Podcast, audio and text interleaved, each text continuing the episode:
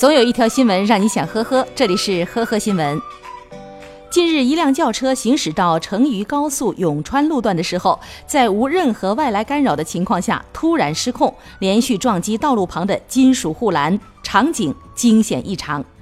执法人员事后获悉，事故发生的原因竟然是该车司机向窗外随意扔烟头，没想到烟头又被风吹回来，掉到自己的大腿上。司机在惊慌之下操作不当，最终导致车祸发生。车辆的后桥、水箱和前保险杠等都脱落。幸运的是，车上两人只是被安全气囊弹伤，并无大碍。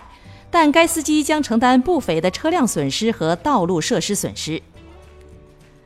大年初一，安徽六安市的李某准备趁着过年去偷个东西过节。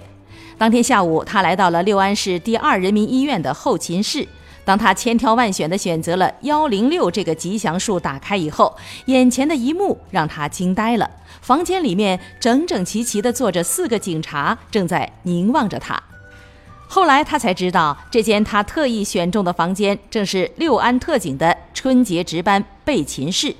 目前，李某已经被六安公安依法拘留，案件正在进一步的调查中。春运期间，在宁波开往成都的 K 四二二次列车上，一名中年乘客在车厢里霸气发钱。他手拿百元大钞，见人就发红包，周围旅客劝都劝不住。据了解，该旅客当晚喝了不少的白酒，列车乘警现场收回了五千八百元，并替他暂为保管。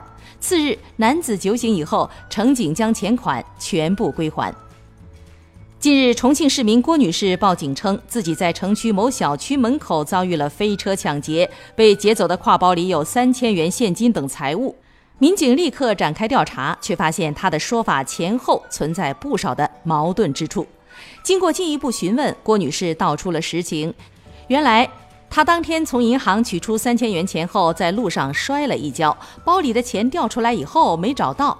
为了引起公安机关重视，谎报了警情。郭女士最终被警方处以行政拘留七天，罚款两百元。感谢收听今天的呵呵新闻，明天再见。本节目由喜马拉雅和封面新闻联合播出。